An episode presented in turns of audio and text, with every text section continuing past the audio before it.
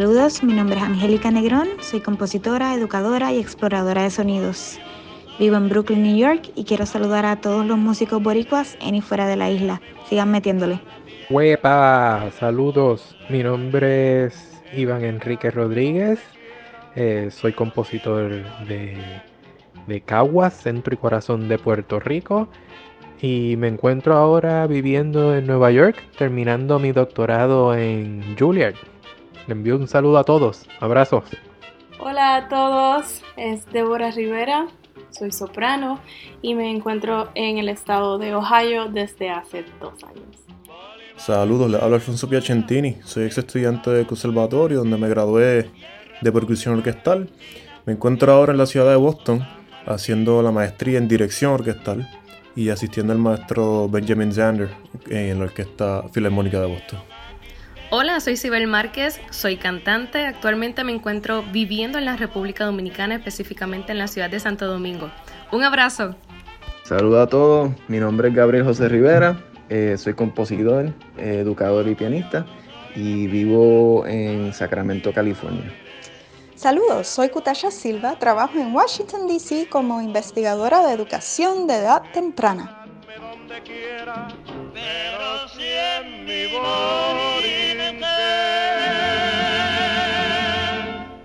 Saludos cordiales y bienvenidos a otro episodio de Conversaciones Simbióticas.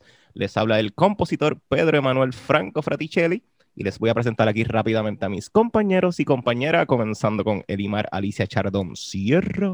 Uh, saludos, hola, hola. Al tenor boricua Cristian García Roque. Saludos. Uh, y al vampiro boricua Juan Luis Ojalora, mala mía Luis. Saludos cordiales. Bueno, el episodio de hoy surge en colaboración y gracias a la Fundación Díaz del Moral y al flautista Darwin Cosme Sánchez. Eh, también se lo quisiéramos dedicar, ¿verdad? A todos nuestros amigos, amigas, colegas, músicos y todo el mundo, ¿verdad? Allá en la diáspora, en el extranjero o nada, o lo que surja, ¿verdad? En este episodio, que eso era lo que queríamos eh, hablar, eh, hablar un poquito, lo que llamamos mucho la diáspora. ¿Qué es la diáspora? Eh, ¿verdad? Toda esta gente que está en el extranjero, por el mundo, y queríamos discutir, ¿verdad? Un poquito eh, lo que es la diáspora, eh, lo que es un poquito la identidad puertorriqueña, y también figuras grandes a través de nuestra historia, ¿verdad? Y del presente también, que han hecho carreras fuera de la isla, y pues nada, vamos a estar hablando un poquito de estas figuras, se lo dedicamos a todos nuestros amigos allá en la diáspora, y comencemos. Cristian.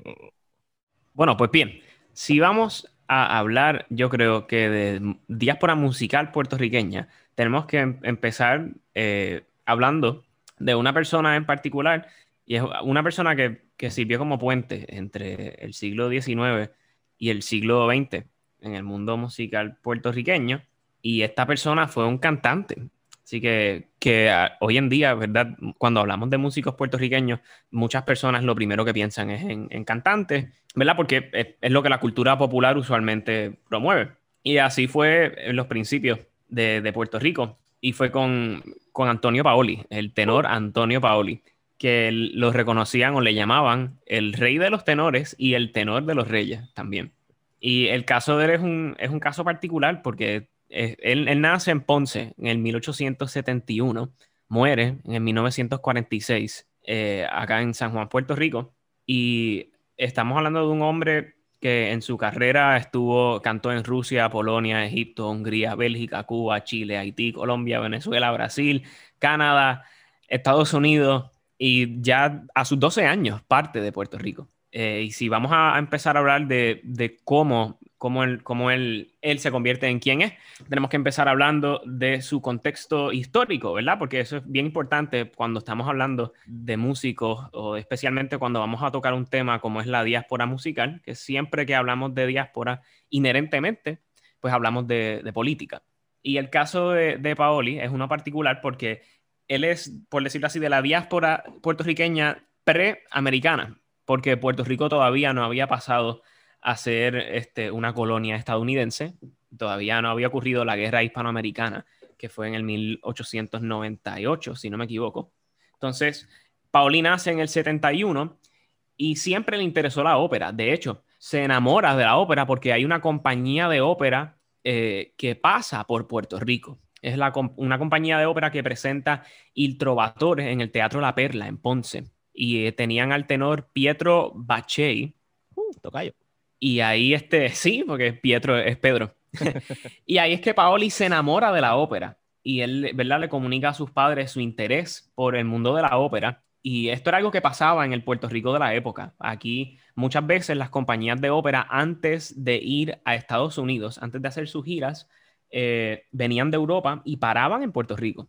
Y en aquel entonces existía eh, el, tren, ¿verdad? La, red de ferrocarril que recorría toda la isla. Así que estas compañías muchas veces lo que hacían eran que llegaban a Puerto Rico. Recuerden, en, aquel entonces era todo por barco, así que los viajes no duraban uno o dos días, duraban semanas. Así que tienes un barco lleno de cantantes, músicos, actores que están aborrecidos de haber estado semanas en alta mar, que usualmente paraban en la isla, daban un recorrido por la isla y llevaban las producciones de ópera por los pueblos. Y de hecho, aquí en Puerto Rico antes de que en Nueva York se presentara el, Barbero de Sevilla, ya aquí en Puerto Rico se había presentado. De hecho, fue en el año 1842. Hay un, dato curioso. Ya en Puerto Rico se había presentado el, el Barbero de Sevilla y ni en Nueva York se había escuchado la ópera. Así que aquí estábamos más adelante, musicalmente hablando, en el mundo de la ópera en, aquel entonces. Entonces, eh, ¿qué, ocurre?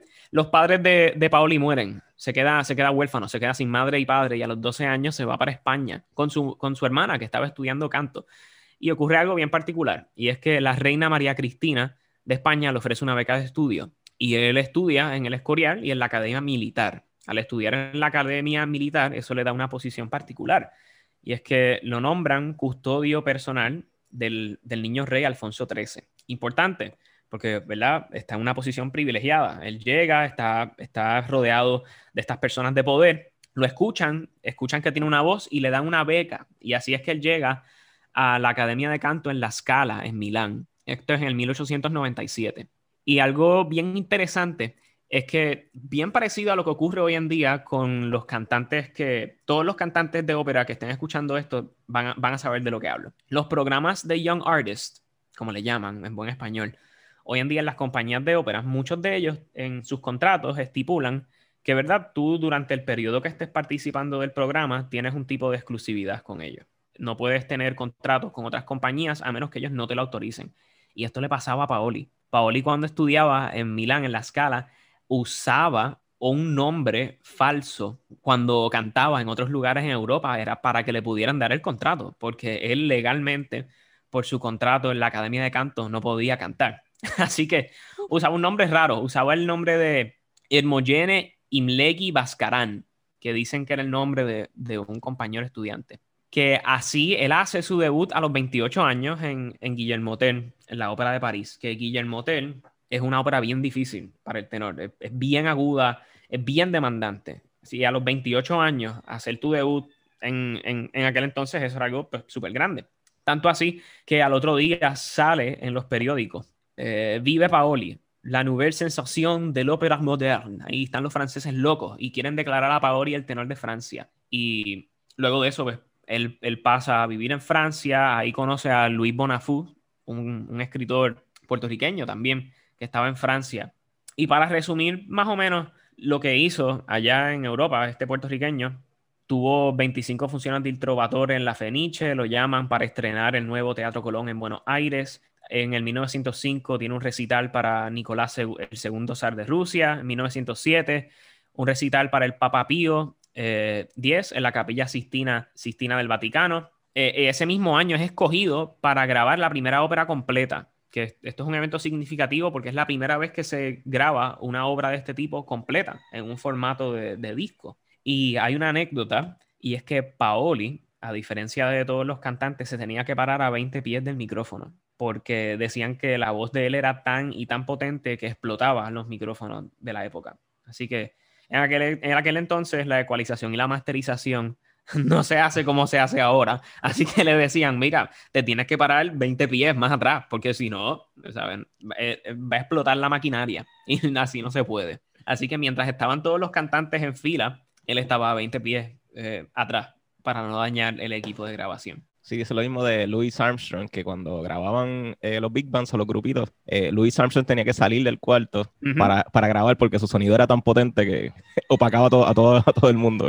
Pues con Paoli ocurría algo así. Y de hecho, pueden buscar, si buscan en YouTube, pueden Antonio Paoli, están, todas estas grabaciones están disponibles. Esto eran, eran grabaciones arcaicas, estamos hablando de principios de siglo. Imagínense la calidad de voz si hubiesen tenido la tecnología que tienen hoy en día, que hoy, cualquiera de nosotros con un celular ah, puede hacer una grabación relativamente fiel a lo que se escucha, no como antes, que muchas de las grabaciones parecen que, que las hicieron dentro de una lata de galletas.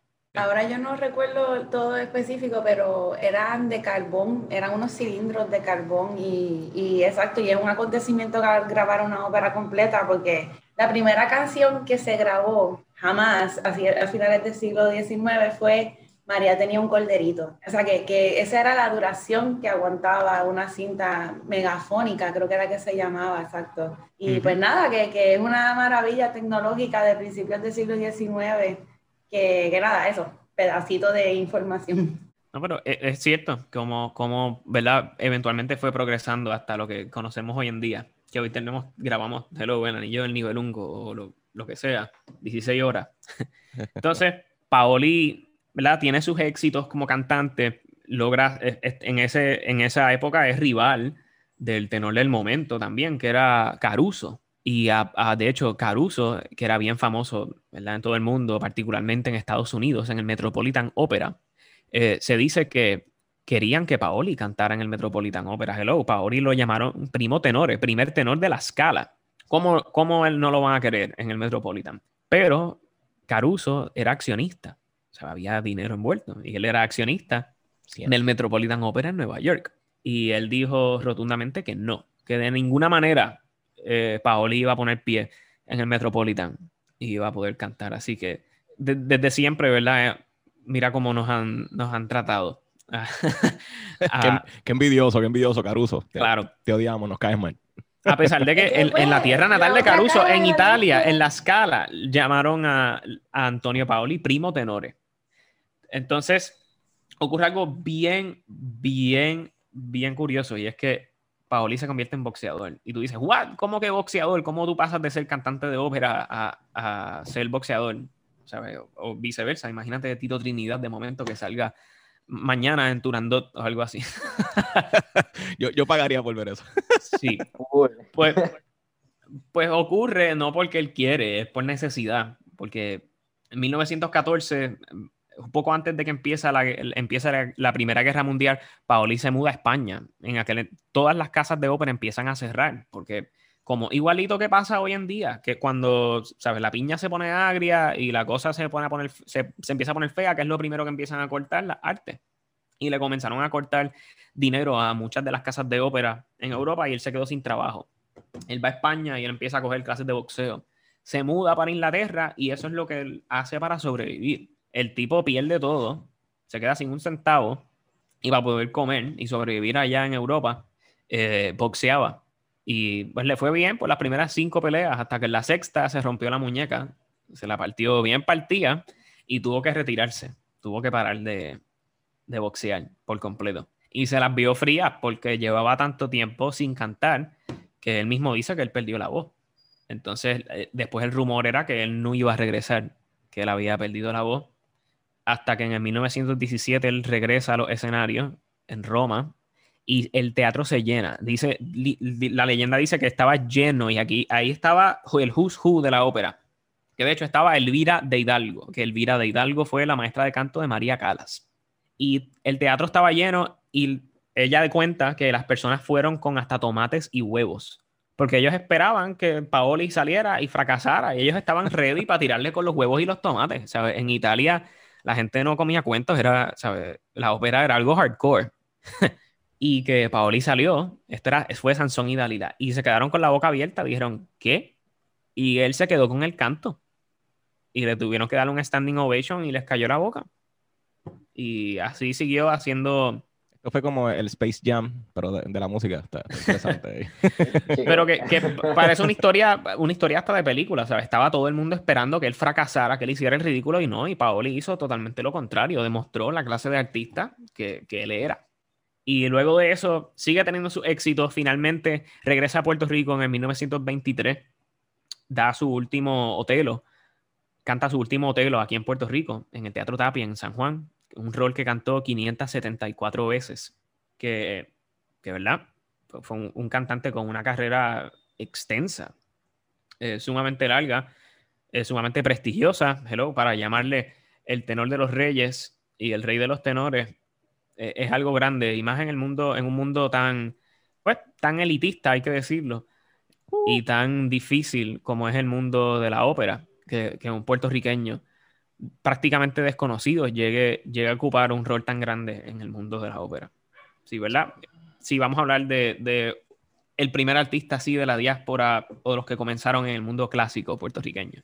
Sí, eh, quisiera añadir que tal vez, ¿verdad? Paulín no llegó al Met, pero ahora sí llegamos al Met porque Rafael Dávila, ¿verdad? Eh, eh, ha cantado en el Met, ¿no? Claro, Rafael, sí, Rafael Dávila, Ricardo Lugo, Eduardo Valdés, Ana María Martínez. Uh. eh, se me, sé que me, se me están quedando nombres y me disculpan. Sufre Caruso.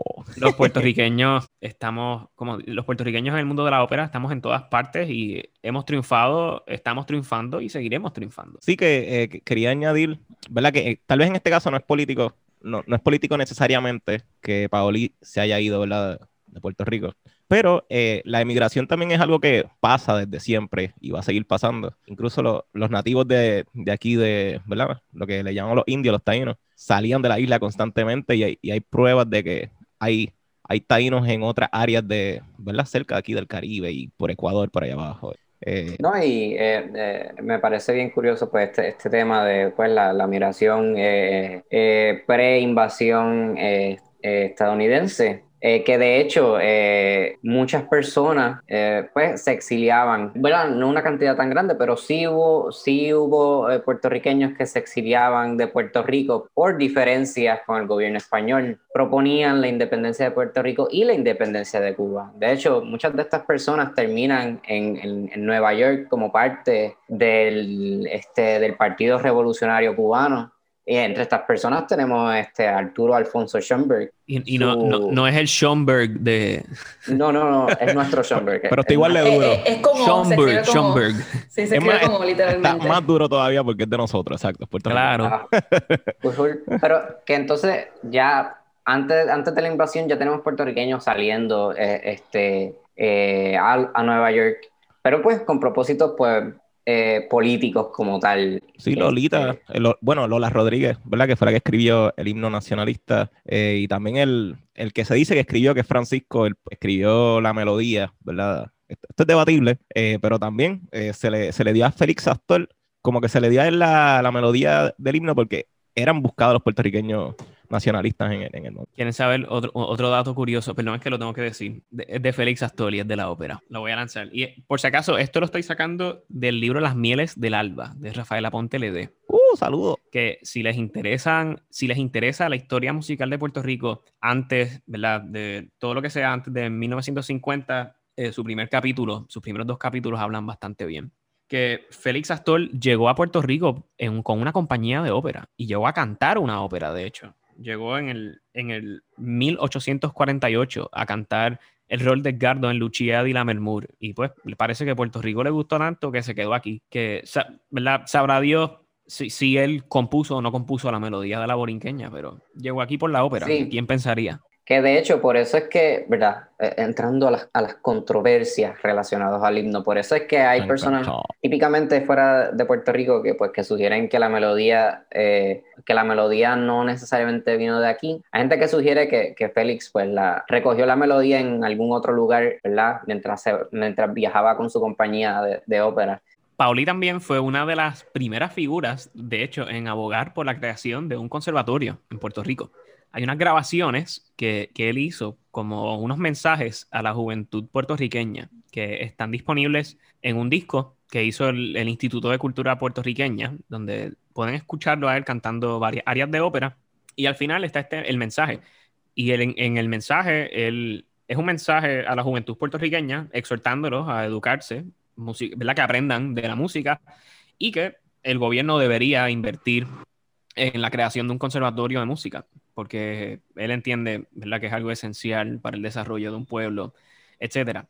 Y esto, esto es, me parece que en los años, los años 40, en, en el 43, si no me equivoco, la grabación del mensaje, él muere en el 1946 en San Juan, que antes de que llegaran gente de afuera, etcétera, ya, ya habían puertorriqueños, como lo era Antonio Paoli, como, era, como lo era Ramos Antonini, eh, abogando y pidiendo por, por que se estableciera un conservatorio de música formalmente. Sí que mencionas el libro de las mieles del alba. eh, yo también quisiera recomendar eh, la historia coral de Olivieri también, que lo estoy leyendo. Y está bien interesante, se los recomiendo. Y sí, a veces eh, hablan, hablan como si España fuera mejor colonizador que, que Estados Unidos. Ni un colonizador es buen colonizador, pero Pero entonces, pues tú lees la historia de esos tiempos cuando pues eh, España era el colonizador mayor. eh, y la historia, o sea, la educación de la gente era igual de mala que ahora. O sea que mantener la educación,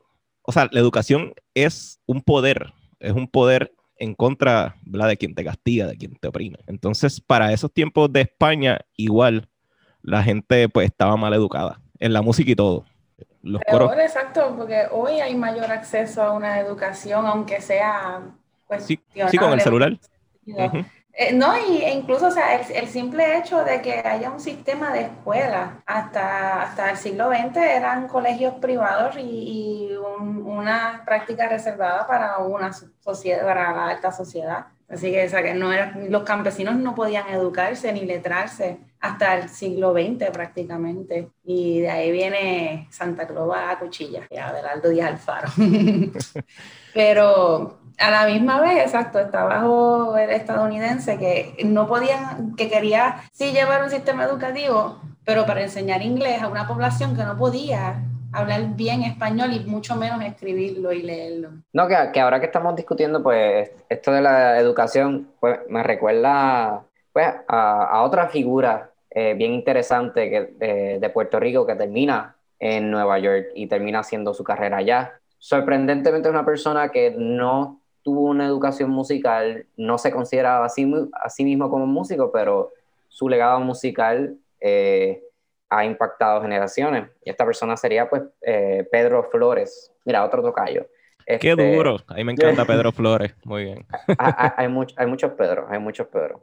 Quien, ¿verdad? Pues nace eh, en, en el 1894. Entonces, esto es bien curioso, eh, porque él a los 16 años ya se graduó de la UPR y ya está ejerciendo como profesor en el 19. Este, él después entra al draft del ejército, este, dos años luego viaja a Nueva York, y entonces ahí él termina trabajando este, eh, escarbando para, para, para hacer el, el túnel del 8th Avenue, eh, pintando, era un subway worker, este, era ¿Verdad? empleado del correo. Disculpa O sea, que, que- que te interrumpa. ¿En qué UPR fue? ¿En la, la de Río Piedra? Sí. Porque la, la, ¿cuándo fue que comenzó la UPR? La UPR se abrió a principios, ¿verdad? De, de eso. 1902. 1902. 1902, sí. Sí, que tiene que haber, tiene que haberse graduado en, en las primeras, en una de las primeras. Fue de esas primeras, de esas primeras, porque ya en el 19 él estaba, él estaba ejerciendo como profesor Qué duro. ¿Y qué, qué le estudió? pues, e- educación. pues él, termina trabajando pues en diferentes cosas. básicamente después, después de, ejercer como educador, después de, estar en el ejército, pues él nada, él, parece que él simplemente se va a Nueva York y empieza a resolvérselas como puede, o sea, escarbando, este, de pintor, este, en los subway. Se las eh, busca. Exacto, en el correo. En el camellero. Entonces, esto es lo que él llega a describir, que fue como el turning point. Él llega a conocer a este individuo, que estoy bien seguro que vamos a discutir eh, en el resto del episodio, eh, un tal Rafael Hernández. ¿Quién es ese? Ah, yo no sé. Debe ser amigo de Marc Anthony. no, pues la cuestión es que Pedro Flores y Rafael Hernández eh, parece que comienzan a formar un tipo de, de amistad en sus comienzos este, al punto donde pues Pedro Flores acompañaba a Rafael Hernández en las presentaciones del trío Borinquen, que se fue el trío de Rafael Hernández. Este, y parece que eventualmente eh, eh, Pedro Flores decide hacer su propio, su propio trío, ¿verdad? Y él, él lo que dice es que pues que él, decidió hacerlo, pero no sin ningún conocimiento musical, que después evoluciona a lo que se, iba, se le conocerá como el Cuarteto Flores, que, ¿verdad? Eh, dato curioso, y esto es algo que yo aprendí en, que el trío y el cuarteto se diferencian porque el cuarteto tiene lo mismo que el trío más una trompeta. Este, nada, entonces de cuarteto Flores pasa a convertirse en, pues, en un tipo de orquesta, eh, ahora un conservando el nombre, pero este, pues terminan participando eh, o comparten escenarios con múltiples personas como Pedro Marcano, que vamos a discutir, mira, otro tocayo más, Pedro, y pues este individuo pues nos da eh, piezas bien conocidas como Perdón, Esperanza, Esperanza Inútil, Bajo un Palmar, Despedida, Amor, Margie, Querube, que básicamente han sido regrabadas por figuras como Dani Rivera, Lucecita Benítez, Ernita Nazario, Marc Anthony. Todas esas canciones son hits. Sí. Mencionale eso a cualquiera de nuestros, de nuestros abuelos y La relevancia de esto es que pues es una persona que pues, se educa aquí, este, tiene, parece, una carrera exitosa como profesor, pero luego termina en el ejército, por alguna razón él decide irse a Nueva York, este, alguien que simplemente, él lo decía a sí mismo, que él era alguien que no sabía nada de música, no tenía ningún tipo de, de educación musical, este, más sin embargo, nos termina dando un repertorio súper importante este, para lo que es la música de trío, los, boleros, las baladas, la música de cuarteto. Este, y asimismo, igual que él, tenemos pues otro Pedro, este Pedro Piquito Marcano, este, que básicamente pues una historia casi similar, él termina en Nueva York, eh, funda el Cuarteto Marcano, este, en el 36, me parece, junto a este individuo que se llama Claudio, Claudio Ferrer.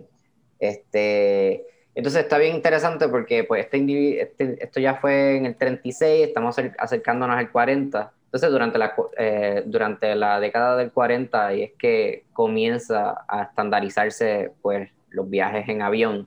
Y en algún momento este individuo, eh, Piquito Marcano, y Claudio Ferrer también pues viajan a Puerto Rico y toman parte en algo que se llama, ¿verdad? Luego de estar en la diáspora, ellas regresan y se reincorporan a Puerto Rico y forman parte de un tipo de movimiento que se llama el Jíbaro Revival, que básicamente eh, se, se, buscaba eh, volver a revivir la música jíbara y regrabar mucha de esa, eh, de mucho de ese repertorio. Nada, pero nada, en el 41 él regresa y se establece aquí de nuevo, haciendo algunos viajes de regreso a Nueva York, pero esencialmente eh, sí, se queda aquí en Puerto Rico. Pero de nuevo, entonces el caso de Piquito Marcano, pues interesante porque una persona que compartió mucho con Pedro Flores, compartió mucho con Rafael Hernández, también tuvo una importancia en lo que, no, no solamente en la música puertorriqueña, en la diáspora, pero sino de que él regresa a Puerto Rico y se convierte en una influencia bien grande en la música en Puerto Rico nuevamente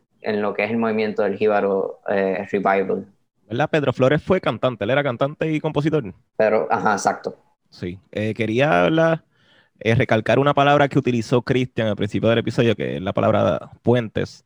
¿verdad? es que se crean puentes fuera de la isla y lo bonito es que esta gente, ¿verdad? Con, con una identidad pues, particular, eh, salen, eh, salen de este espacio de tierra a conquistar ¿verdad? otras partes del mundo, pero siempre pensando volver o por lo menos aportar maybe eh, pues su propia identidad a pues nada como impartir dejar la peste para, para que yo utilizar alguna palabra de nuestra cotidianidad eh, quería darle un poquito para atrás. Sé que estamos ya en los cuarenta y pico, ya casi es el ELA. Maybe, maybe eso del, del jíbaro tiene algo que ver ¿verdad? con el ELA y, y con la Dibet. Enteramente posible. Eh, enteramente posible. Eh, pero que entonces quería darle un poquito para atrás para hablar, ya que mencionamos a, ya que mencionamos a Rafael Hernández, hablar un poquito de este militar negro, ¿verdad? Que fue James Reese Europe, decían Jim Europe también, que fue arreglista, compositor, músico, eh, de 20 mil cosas más, de ese primer jazz, de, ¿verdad? del ragtime, que era la música de bandas de, de principios de, del, año, del siglo XX. Y hablando de puentes, Jim Europe fue una persona que sirvió de puente para nuestros músicos, por lo menos en el área de Nueva York, ¿verdad? Que era donde, donde él se situó a trabajar. Él, él originalmente no era de, de, Nueva York, pero ahí fue eh, que, que, tuvo un guisito ahí con el, ejército y también tuvo un club que se llamaba el Clef Club, que es como clave en inglés, el club clave. Esto fue en Harlem. Y entonces en este club él tenía una orquesta y todo. Eh, o sea, la, orquesta que, que, consideramos, ¿verdad? La orquesta que conocemos clásica, él la tenía con músicos negros y además eh, por encima de la orquesta tenía pianistas, tenía solistas, tenía eh, 20 mil cosas más. Era invito a que busquen ese, ese club, el Clef Club de James Reese Europe. Entonces ahí eh, tocaron mucha gente negra, se estrenó mucha gente, eh, mucha música de compositores negros. Eh, y es un sitio interesante. Entiendo que ese, esa escena que se creó en Harlem, que también luego viene el renacimiento de Harlem, que de ahí es que sale el Schoenberg de nosotros luego, que, que este historiador eh, Harlem, digo, eh, Schoenberg, a él cuando pequeño, un maestro le dijo que la, eh, gente negra no, no tenía héroes en la música o que no tenían, no tenían a nadie sobresaliente en su historia. O sea, le, tiró bien duro a, Schoenberg ahí de chamaquito. un maestro, a veces, a veces los maestros nos, frustran de por vida o, nos motivan de por vida, dependiendo de cómo es cada persona. pero quisiera resaltar, ¿verdad? Esta figura de James Reese Europe, que aunque tal vez no es puertorriqueño en sí, sí fue un negro que sirvió de puente para nuestros músicos, eh, ¿verdad? En, la, escena de Nueva York. Él también fue líder, ¿cómo es que se llama? Los Harlem, Harlem Hellfighters, que es eh, como los peleadores del infierno de Harlem, eh, que así se llamó la, división donde, que con la que él estuvo a cargo, él era el teniente. Entonces, bajo esa división, él pues reclutó muchos músicos puertorriqueño. Ahí estuvo también Rafael Hernández, que hablamos de él, en esa división de, músicos y también era de, militares, porque esto es algo que no nos dicen mucho, pero para esa guerra, De, para la Primera Guerra Mundial, o, todas esas guerras que sucedieron a principios, finales del siglo XIX, principios del siglo XX, comenzaron a hacer unos batallones de gente negra. Ponían gente de más en esos batallones y los ponían al frente. Y murió mucha gente. Y ahora, ¿verdad? Uno lee la historia y dicen, ah, ellos batallaron este, bien, fueron bien valientes y con honor y qué sé yo, y le ponen 20 mil nombres por encima, pero básicamente pusieron un montón de gente negra ahí al frente para que los mataran en la guerra. Y entre todas, ¿verdad? Entre estos batallones estaba ahí James Reese Europe. Pues, es un poquito triste, pero por lo menos James Reese Europe, James Reese Europe sobrevivió eh, y sirvió de puente para nuestros músicos allá en Nueva York y también en Europa, porque esta división, los Hellfighters, fueron también para, eh, para Francia y fueron para Europa y tocaron pues música eh, de gente negra por allá también en, en, Europa y ahí fue que comenzó a, a regarse, por así decirlo, el jazz de, de, la época y así fue que nuestros músicos influenciaron también. quería, ¿verdad? Pues recalcar pues, la, la figura de James Reese Europe, porque fue puente de nuestros músicos, de la historia desde la música en, de la gente negra, pero también pues, de la gente puertorriqueña. Y... En cuestión a eso que mencionas después de la milicia, este, Yo encontré, ¿verdad? En el, en el libro em, Pioneros, Puerto Ricans in New York City, que básicamente es una recopilación de imágenes y de datos de, desde 1896 a 1948 por Félix eh, Matos y Pedro Juan Hernández. Ellos pusieron unos datos aquí bien curiosos. Para los 1910, la cantidad promedio de puertorriqueños en lo que es Nueva York, estamos hablando probablemente Brooklyn, eh, Bajo Manhattan, West Side, East Harlem, eran unos 1.600. Entonces, pero ya para la Segunda Guerra Mundial se estiman que eran unos 135 mil eh, durante la Segunda Guerra Mundial.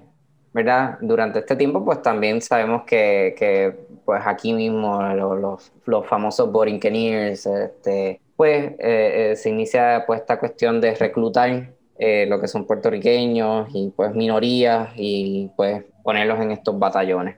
Sí, que dice esto de reclutar y James Reese Europe vino aquí a reclutar en el 1917, que fue el mismo año donde nos dan la, ¿verdad? la ciudadanía eh, esta norteamericana. Qué casualidad.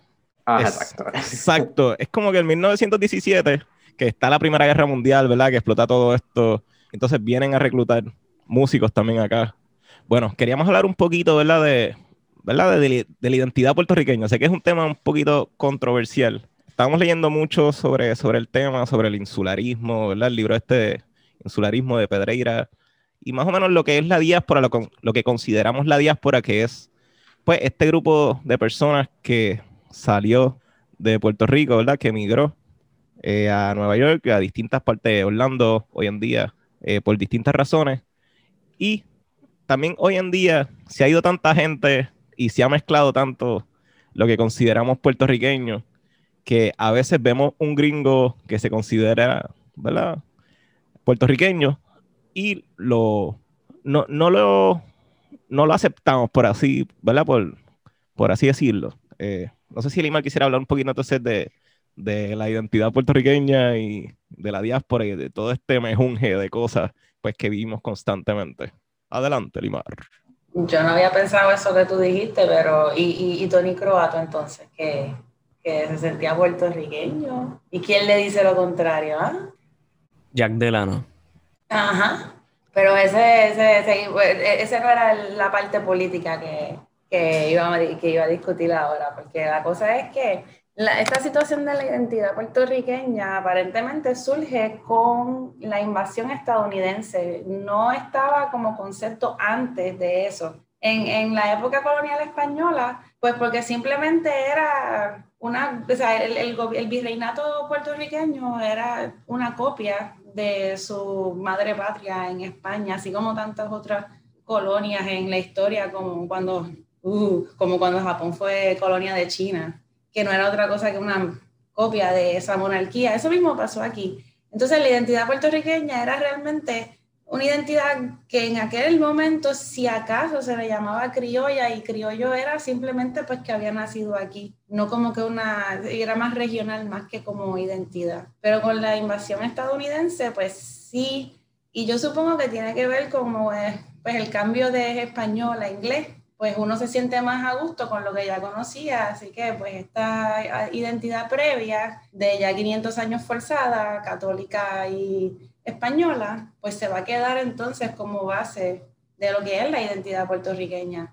Porque antes de eso, en la época precolombina, pues sí había migración, pero no existía una identidad borinqueña. Realmente, si acaso era una identidad caribeña, y pues no quedan tantos datos como para identificarse así, pero sí se sabe que había comercio entre islas constante y bollante. Y también pues habría intercambio a veces forzados, a veces este, eh, como voluntario, pero sí había, pero no, esa identidad así de isla no, no, no, no es, esa es otro tema en el caso de los indígenas, por, porque encima es una sociedad tan diferente a la sociedad española, que tiene conceptos tan diferentes de cosas como la, la propiedad privada, por ejemplo, que eso también influye en, en, lo que uno va a identificarse. Y pues nada, eh, me perdí, ¿cuál era? Estábamos no, sí, sí. Eh, eso que dice, ¿verdad? De los términos, algo tan, tan simple como la monogamia, que para los taínos, ¿verdad? Ellos no, eran, eran, monógamos, eran polígamos, que pues podían tener más de una pareja. Eh, yo creo que tal vez sí había eh, algo comenzando, sí estaba comenzando tal vez un, pensamiento de identidad, eh, ¿verdad? En el 68, en el 1868 es que es el grito de Lares.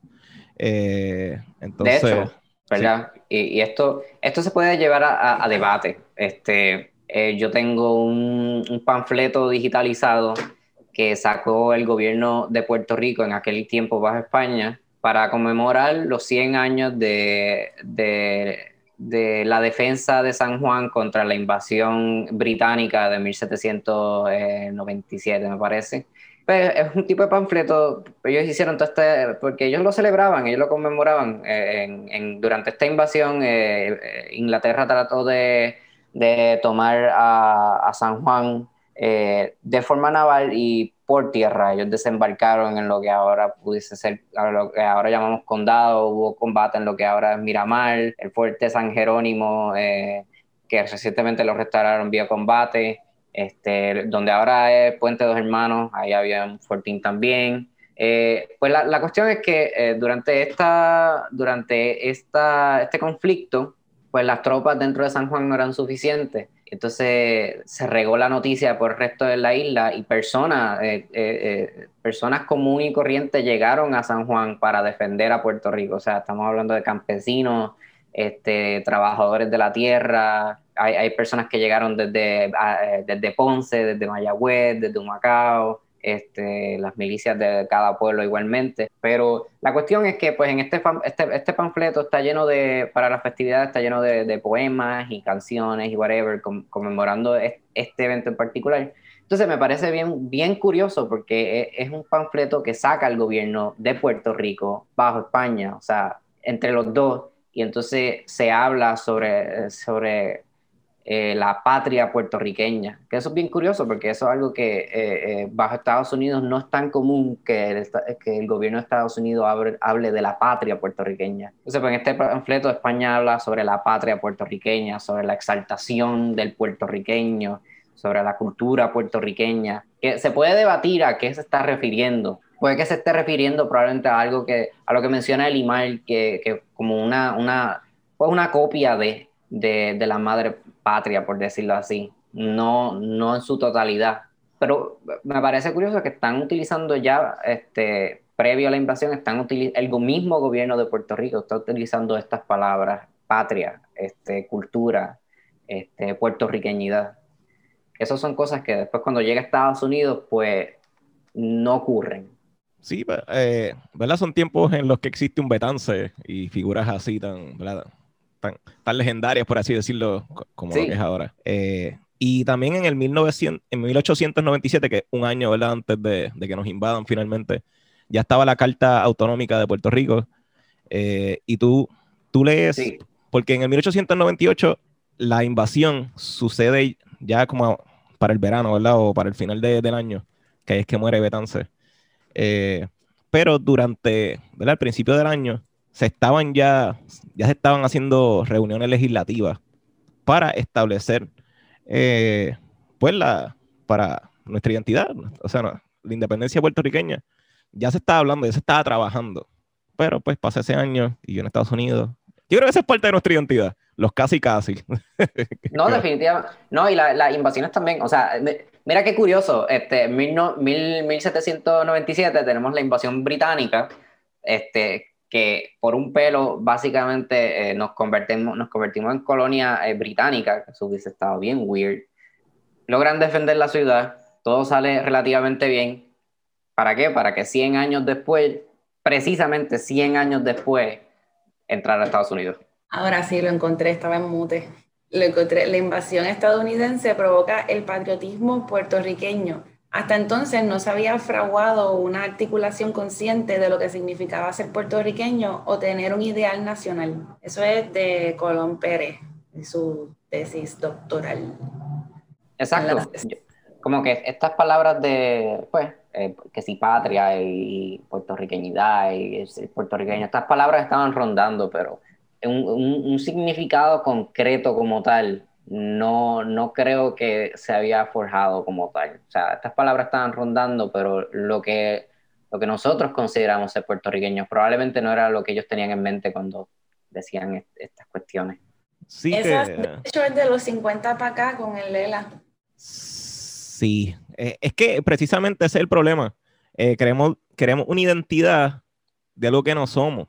Eh, porque antes de poder, poder verla, identificarse o establecer pues, una identidad, detrás de eso hay que ver qué hay.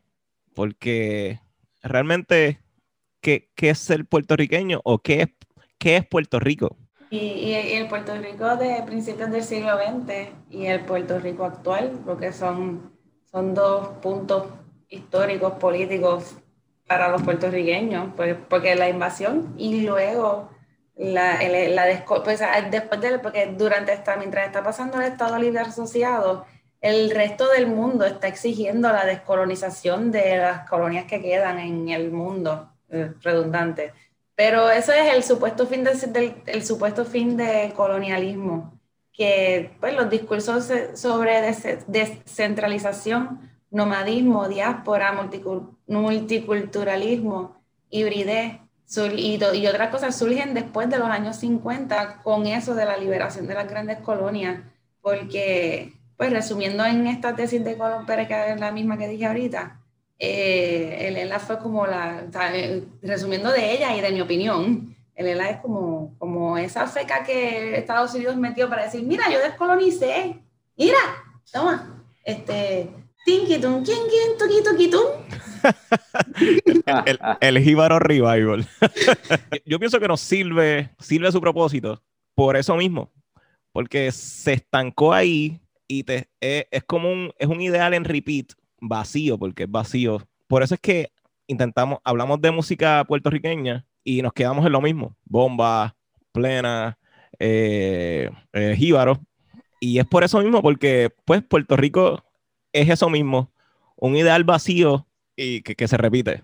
Fíjate, eh, ahora no me acuerdo de dónde yo saqué esta cita, porque es de un momento de cuando yo estaba en la escuela y, y qué sé yo, pero eh, el, escuché esto que decía que en la época puertorriqueña era donde nos dábamos permiso o se nos daba permiso de ser puertorriqueño. Sí, eh, Andrés Jiménez, Andrés Jiménez eh, habla. Mira para allá.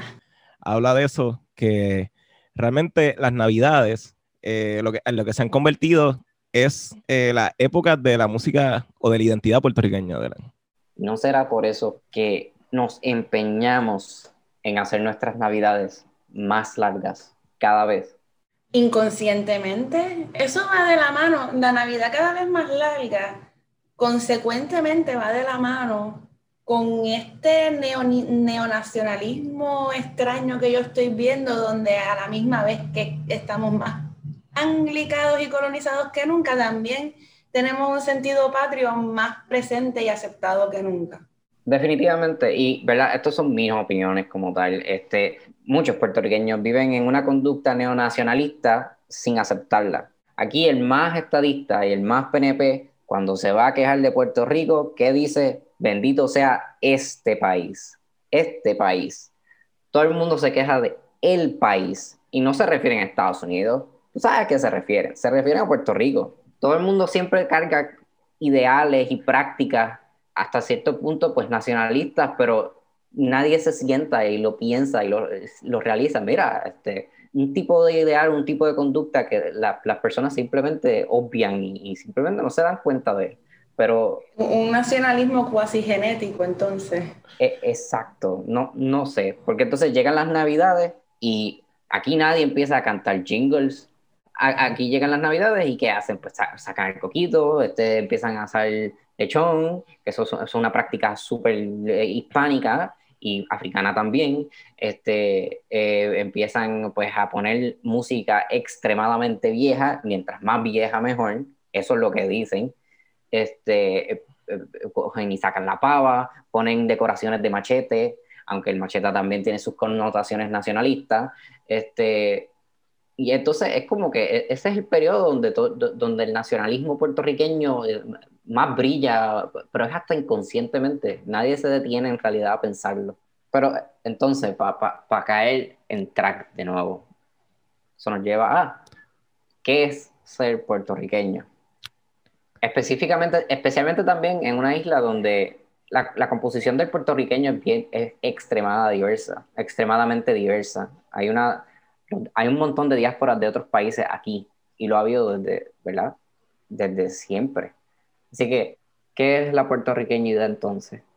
Es, que depende de dónde estés parado en Puerto Rico. Porque si estás en el norte y o si, si, estás en el norte, en sur y oeste, o sea, específicamente Loíza, Ponce, Mayagüez, en ciertas áreas, pues Ponce, el, barrio San Antón y, Maya, y Mayagüez, ahí sí hay altas concentraciones negras, especialmente en las costas por los cañaverales, porque eran la, la población que trabajaba el, el, el, área, pero el azúcar, que era el área.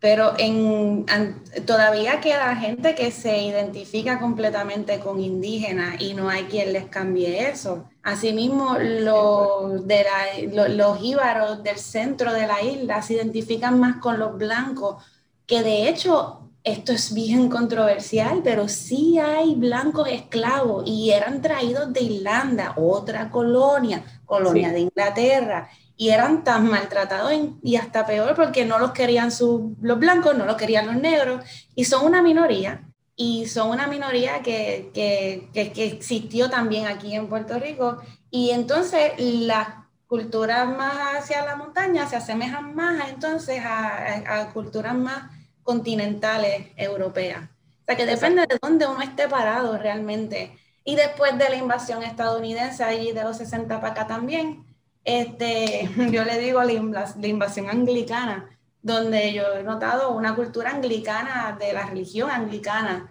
proliferándose en el norte específicamente de la isla.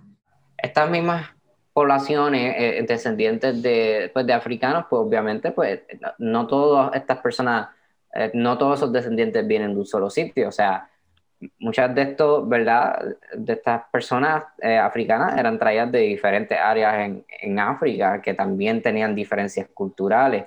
Entonces, pues estas personas europeas, pues también, aún mismo en España, o sea, no todas, todas las personas que llegaban de, de, España llegaban, compartían la misma cultura. por ejemplo, este, personas que llegaban del sur de España con una descendencia, pues, eh, mora, por decirlo así, y después más tarde, eh, cuando llegan eh, pues las personas de, Canarias, grupos que comparten diferentes, no comparten, sino que tienen diferentes approach a sus culturas. Sí, realmente, yo, ¿verdad? Hablo de las comunidades negras por, por, aquello de juntarlo con la música y de cómo, cómo nuestra identidad se ve reflejado en la música en, géneros como el jazz, que el jazz es súper, es como decir música urbana hoy en día, el jazz, porque ha tenido tantas etapas y tanta, tanta evolución, eh, lo que es la fusión, lo que es el swing, lo que es el early jazz, lo que es el hard bop, ¿verdad? El, bebop, eh, lo que es el free jazz, lo, que es el latin jazz, que es algo, es un, es un híbrido ahí medio extraño entre la salsa y el jazz. Eh, y ese género comenzó por, Por músicos como Rafael Escudero, Rafael Escudero y Rafael Hernández, que son, son pues de esas comunidades negras que salieron de nuestras bandas municipales de acá de eh, que existían, ¿verdad? En, Puerto Rico y todavía existen. Son muchas de estas bandas municipales son todavía los que crean nuestros músicos más importantes. Y son muchas veces eh, en los pueblos donde no hay escuelas libres de música, las bandas municipales sirven eh, como instituciones musicales gratis para aquellos estudiantes de pocos recursos. Precisamente. Y músicos como Rafael Hernández, que no sé si Cristian quiere hablar de, Rafael Hernández en, en, particular, que será otro de, de, tus músicos. Sí, Rafael, Rafael Hernández, igual que, que Pauli, a principios del siglo XX, fue otro de los músicos que que fue sumamente importante en lo que, ¿verdad? Bueno, no que uno fuera más importante que otro, ¿verdad? Pero si vamos a hablar de figuras musicales en la diáspora, pues ellos, ellos dos, pues seguramente estuvieron ahí presentes. Y como mencionaba ahorita, el caso de, de Rafael Hernández es interesante porque la motivación detrás de su partida sí se pudiese decir que, que es directamente política, porque es a causa de, de una guerra a él lo, reclutan como músico de, pues, básicamente de un regimiento militar del ejército. Y gracias a eso es que él sale de Puerto Rico, llega a Nueva York y Rafael Hernández, eh, además de, de estar un tiempo en Estados Unidos como tal, pasó mucho tiempo en Cuba y particularmente en México. La mayoría de su carrera, de hecho, fue, fue en México, donde su esposa, su esposa era, fue una mujer mexicana. Y él, él estudió, de hecho, en, en México, y eh, si no me equivoco, obtuvo un grado en dirección, composición, fuga, orquestación, que, que, no tan solo se desarrolló allá artísticamente en su carrera, sino que se educó y, y estudió allá. Sí que no, hablamos lo suficiente de México, pero México es un país sumamente importante, sobre todo en la música también, que cuando... Y Cuba. Cuba también, correcto. Porque aquí de Puerto Rico, o sea, lo que fue Mirta Silva, por ejemplo, que fue, si vamos a hablar de, de una mujer eh, puertorriqueña que fue de, de, la diáspora, ella empezó su carrera en Cuba. Y luego de, de, pegar el hit en Cuba, por decirlo así, es que ella regresa a Puerto Rico y continúa con su carrera acá que mucha gente dice que los puertorriqueños le, le hacemos, mantenemos la música cubana más que la nuestra.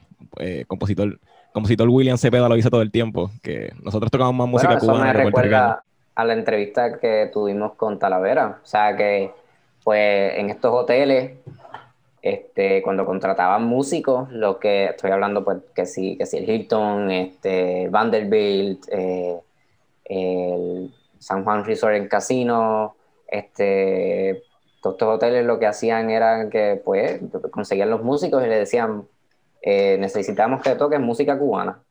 Así que por eso, pues durante esa época, eso es lo que, se mantuvo vivo en, esa, en esas orquestas. Y Rafael Hernández, eh, al, igual que Pedro Flores, que si los vamos a comparar, Pedro Flores y Rafael Hernández, ambos excelentes compositores puertorriqueños, y eran competían entre sí. ambos eran los compositores del momento eh, simultáneamente. Tanto así que hay, hay, una, hay una anécdota de ellos dos en una fiesta en México, en, donde, donde se conocen y se dan la mano, pero no se dan la mano directamente, se dan la mano a través de alguien. Porque, ¿verdad? Ellos sí se habían conocido a principios en su juventud, etcétera, pero cuando la carrera de los dos fue, fue creciendo y creciendo y creciendo, pues ambos estaban en, competencia directa. Que la, la, música de Rafael Hernández también tuvo mucho éxito en, comercial, que muchas de sus canciones se grababan tanto en inglés como en español. Lo mismo pasaba con Pedro Flores, que además de los boleros y las canciones que nosotros conocemos y cantamos en, en el mercado anglosajón se volvieron populares también con, con lírica en inglés, que era, era buena música. Era, tú le podías quitar la, la, letra en español y aún así gustaba a, a un público, ¿verdad? Que, que no, no, conocía para nada tal vez lo que la canción original significaba. De, hecho, yo tengo aquí una anécdota bien interesante, ¿verdad? Que ya que estamos hablando pues de Rafael Hernández y de, de, Pedro Flores, ¿verdad? Que parece que en algún momento en su juventud tuvieron pues, un tipo de amistad o, cercanía, ya que Pedro Flores asistía a, las presentaciones del trío Borinquen porque Rafael Hernández lo invitaba. Parece que hubo una situación en algún momento donde Rafael Hernández lo acusó de, envidioso. Entonces, la, anécdota dice que pues lo, acusó de envidioso y le dijo, este, lo, lo retó a que, ¿verdad? Este, deje, deje libre su, su sensibilidad creativa para parafrasearlo.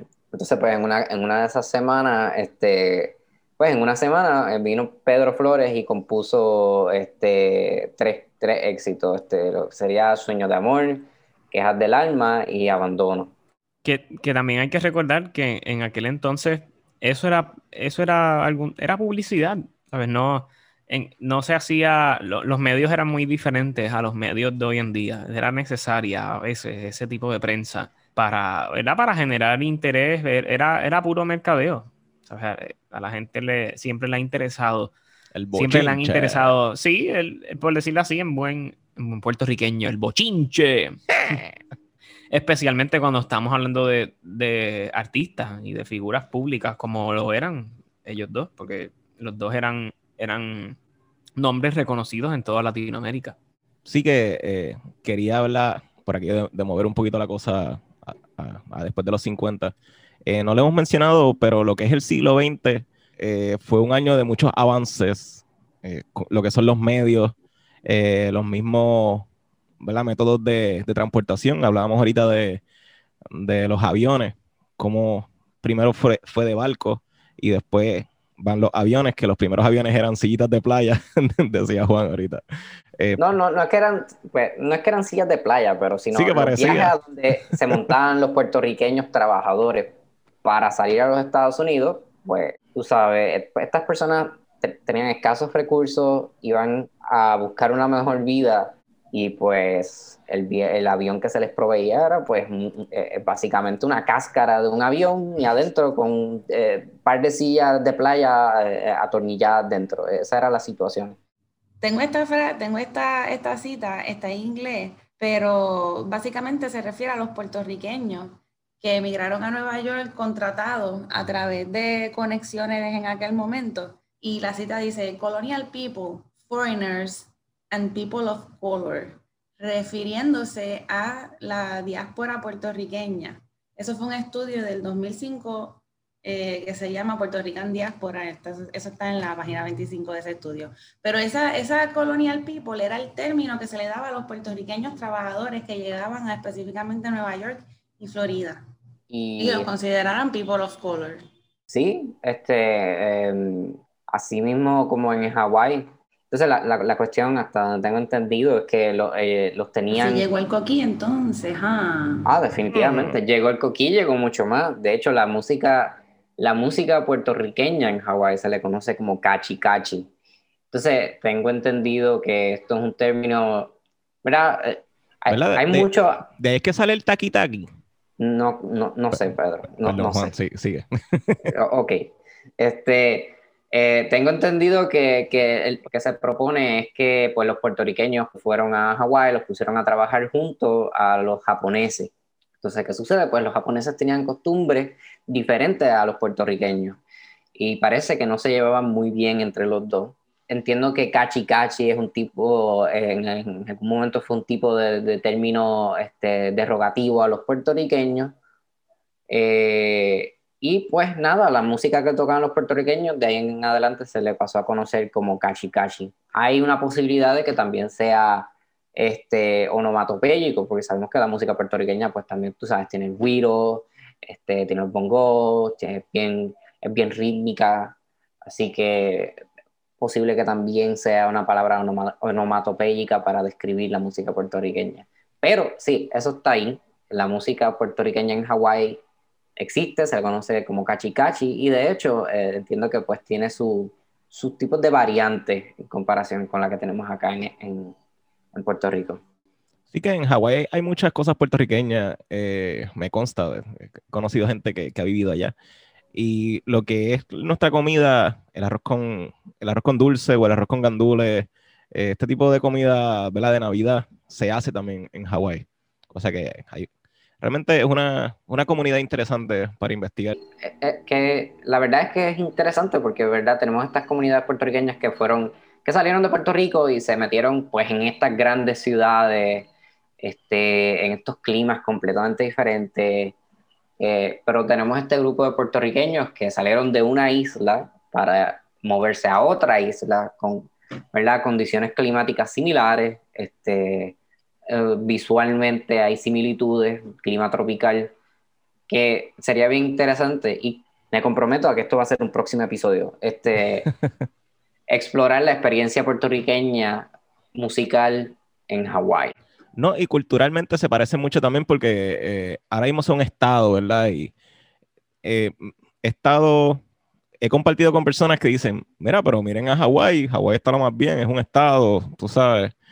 Y el tema va mucho más deep que eso, porque... Not really. Eh, los nativos han sido, no pueden, están como nosotros, no pueden comprar propiedades porque han sido, el, mercado ha sido inflado. Sí. Y, la verdad es que los nativos de Hawái no están bien. Sí, a eso iba. Están eh, los estadounidenses inversionistas que viven ahí. Exacto, es lo que está pasando eh, ahora mismo. Pues la gente, la gente realmente de ahí, vemos a los nativos de ahí como que bailan y con florecitas y con música de ukulele. Eh, y los vemos los más felices, pero no, son, están siendo igual de explotados que nosotros y expropiados y, eh, pues, y abusados. Quisiera hablar un poquito de los medios que no los, no los hemos mencionado. Eh, hablamos de, de las grabaciones y hoy en día tomamos lightly el tema ¿verdad? De, de, las grabaciones, pero las grabaciones, como lo hemos mencionado, lo mencionamos en, en, el episodio de Plena Combativa, ¿verdad? que el disco de ellas es el primer disco de mujeres pleneras que existe en nuestra historia. Y son documentos históricos, eh, ¿verdad? Las grabaciones. Y pues, déjeme buscar aquí. Sé que a principios de, del siglo fue que empezó la radio. Y poco después empezó la televisión hasta ahora, ¿verdad? Que básicamente es explosión mundial y sabemos lo que pasa en todas partes del mundo, en todo momento, el minuto a minuto, los, los famosos lives. También eh, lo mencionaba eh, Talavera, que los artistas nunca habían tenido la exposición que tienen ahora mismo también.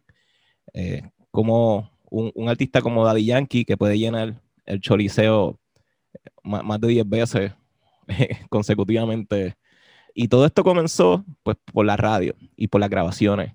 Y, ¿verdad? Hablando aquí un poquito, hemos hablado del jazz, pero también está la época de la salsa.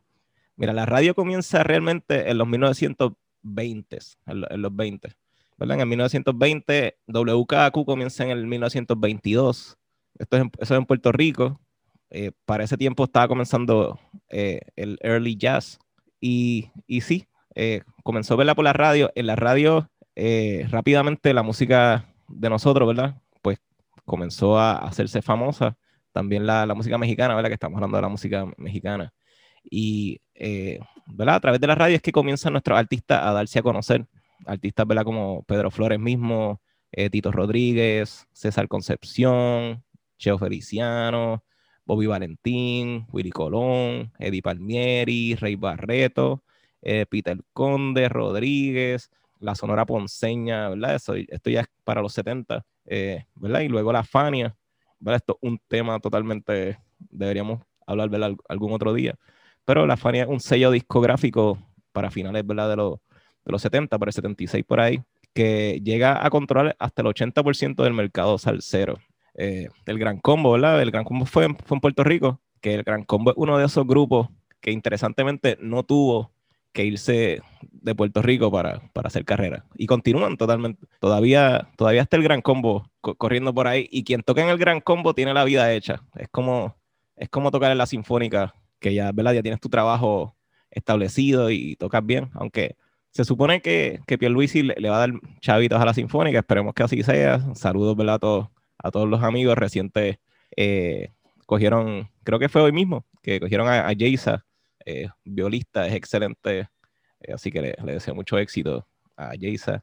Y pues sí, eh, ¿verdad? Lo que fueron los medios, luego la televisión, pues fueron una gran importante, una parte importante y ya tal vez, pues es un poquito más accesible darnos a conocer alrededor del mundo, aunque pues como quiera, tenemos mucha gente en la diáspora que pues tiene que salir de Puerto Rico para realmente hacer carrera y ser, ser exitoso.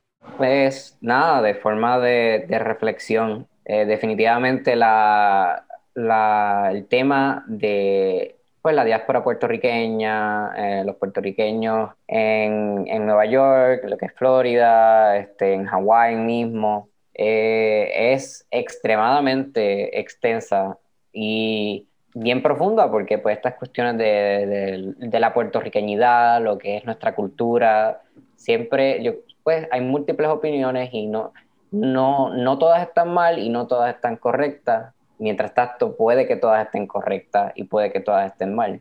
Pero pues muchas veces eh, eh, estas historias de personas que pues salen de la isla van acompañadas de pues algún tipo de sufrimiento. Muchas veces estas personas pues salen pues por situaciones familiares, por razones económicas, hablo de pobreza. Entonces pues cuando, cuando llegan o cuando en aquel momento también, cuando llegaban pues se encontraban un choque cultural, eh, una sociedad que se resistía y al día de hoy todavía se resiste a, la inclusión de personas de, pues de otros backgrounds culturales y pues se enfrentaban a, lo que es el discrimen y el racismo eh, y hasta cierto punto, y me consta, en algunos casos se enfrentaban aún más pobreza de la cual eh, estaban escapando en Puerto Rico. Así que definitivamente es un, es un, tema bien interesante y pues en muchas ocasiones triste. Sí, nos resulta bien fácil, al menos verla en nuestra cabeza, salir de nuestro país que está en quiebra y pasándola mal a otro país que se considera la tierra de la gente libre. Y en tu cabeza, ¿verdad? Uno idealiza que va a llegar a este lugar y vas a encontrar trabajo rápido y eh, vas a poder tener, tener mucho dinero y tener una vida mejor.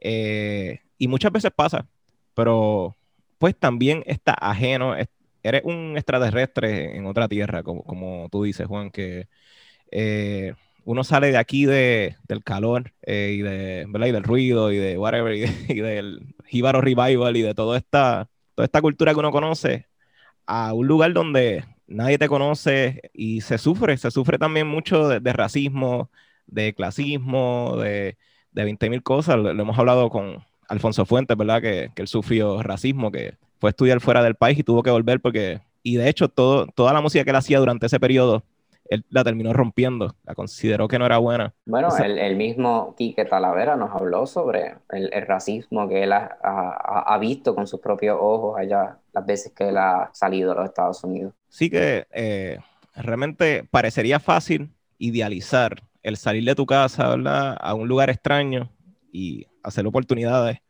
Eh, muchos de nuestros amigos que están ahora mismo en el extranjero eh, haciendo carreras y uno los ve bien, ¿verdad? Porque están tocando, están siendo exitosos, pero sí me consta de muchos amigos que están solos y se sienten solos y pasan depresiones y eh, tal vez no, no, los entienden como ellos quisieran. Está la barrera del, del lenguaje también muchas veces que, ¿verdad?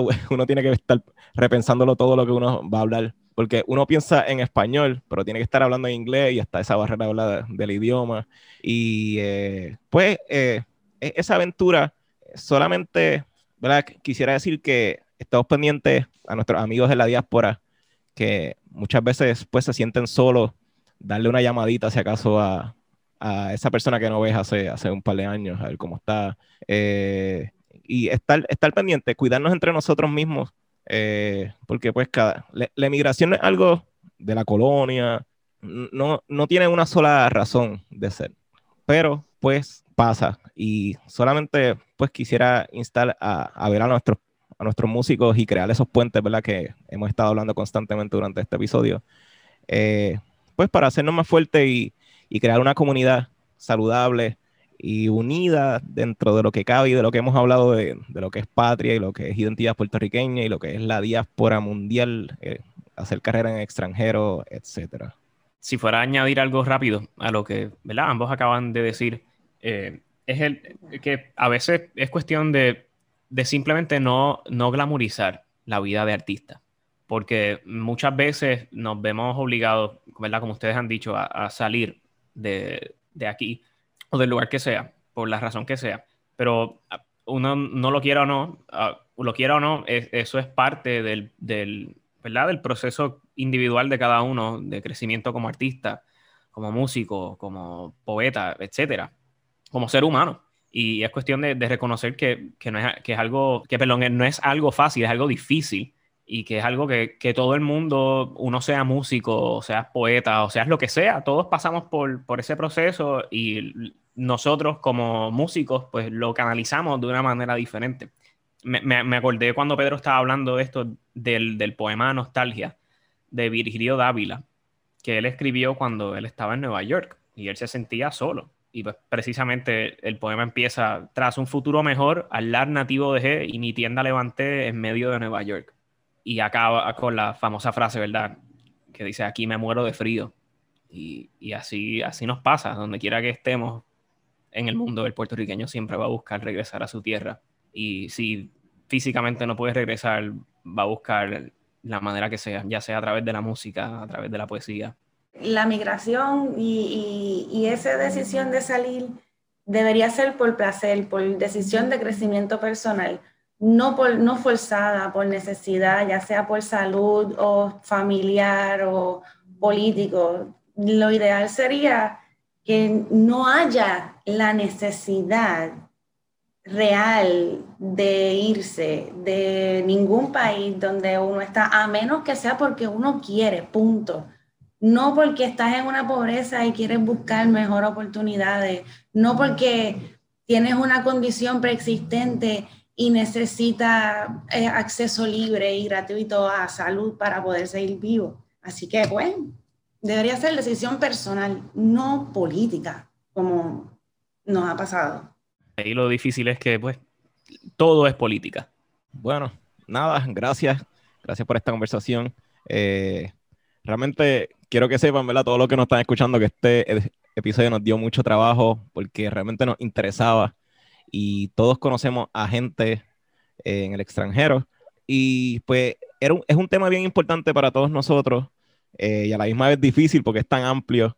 Pero nada, estamos agradecidos. Eh, le enviamos un abrazo a todos nuestros amigos, amigas, compañeros, colegas en, la diáspora. Eh, y quiero que sepan que no, que no están solos. Eh, su gestión cuenta, lo agradecemos. Gracias por crear estos puentes y por no dejar morir esta identidad puertorriqueña en la que todos creemos y, y todos abrazamos de alguna manera. Y pues nada, vámonos. Este, le hablo aquí el compositor Pedro Emanuel Franco Fraticelli. Eh, me pueden buscar en Instagram, Facebook como Peter Frank 7. Elimar, ¿dónde la gente te puede conseguir en las redes?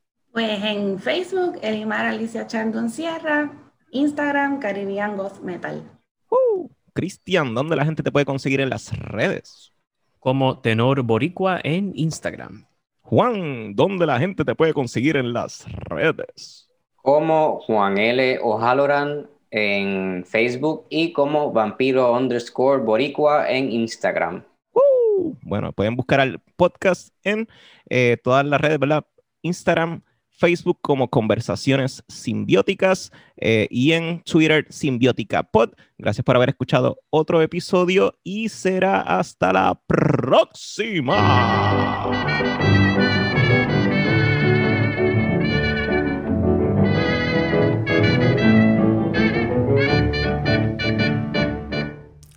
Hola, saludos. Mi nombre es Raymond Torres Santos, soy compositor de música de cine y me encuentro en Los Ángeles, California.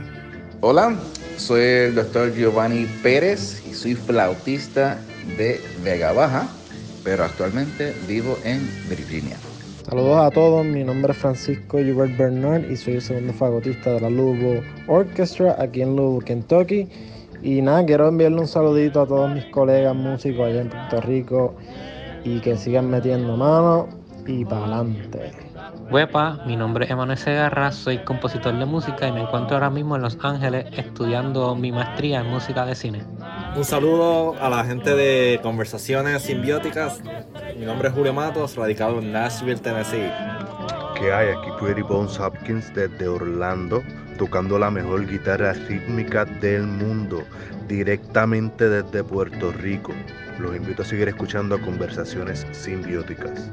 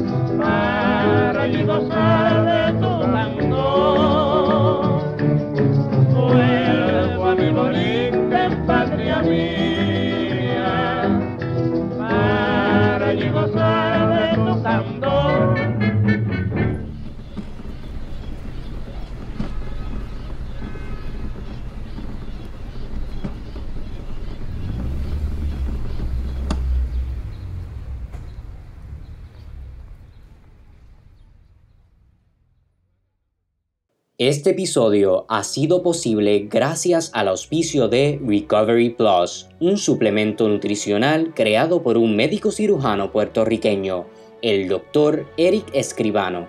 Cada sobrecito combina la ciencia y el arte de la buena nutrición para darte un sinnúmero de beneficios. Con su fórmula única de 39 vitaminas, minerales y aminoácidos, Recovery Plus te ayuda a sentirte energizado antes, durante y después de una recuperación de cualquier tipo de procedimiento, lograr una cicatrización de herida más rápida, formar huesos, músculos y tejidos más fuertes y saludables, subir tus niveles de hemoglobina y fortalecer tu sistema inmune.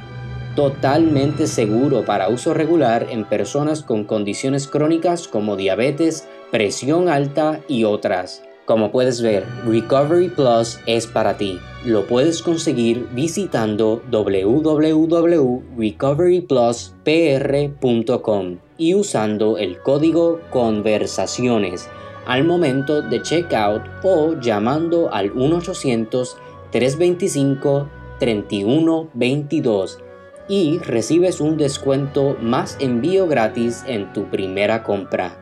También pueden conseguir más información en Facebook e Instagram at Recovery Plus PR. Manténgase saludable y haciendo música.